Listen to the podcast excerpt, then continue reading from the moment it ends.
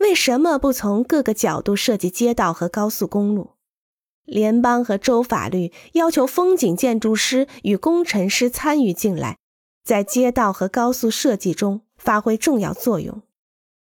在过去五十年中，交通和通讯的改变已经为社区产生了不同的内容。《纽约时报》赫伯特·马斯卡姆问：“二十世纪末，社区是什么？”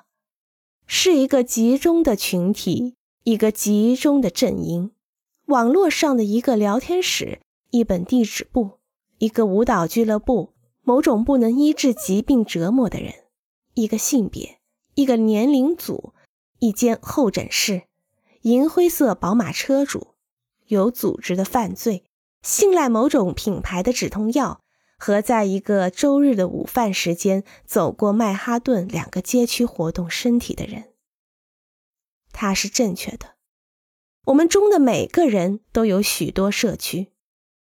网络、电子邮件，实际上是全球的。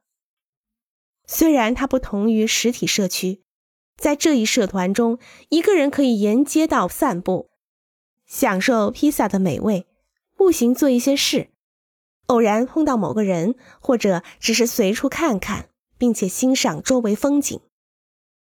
我认为。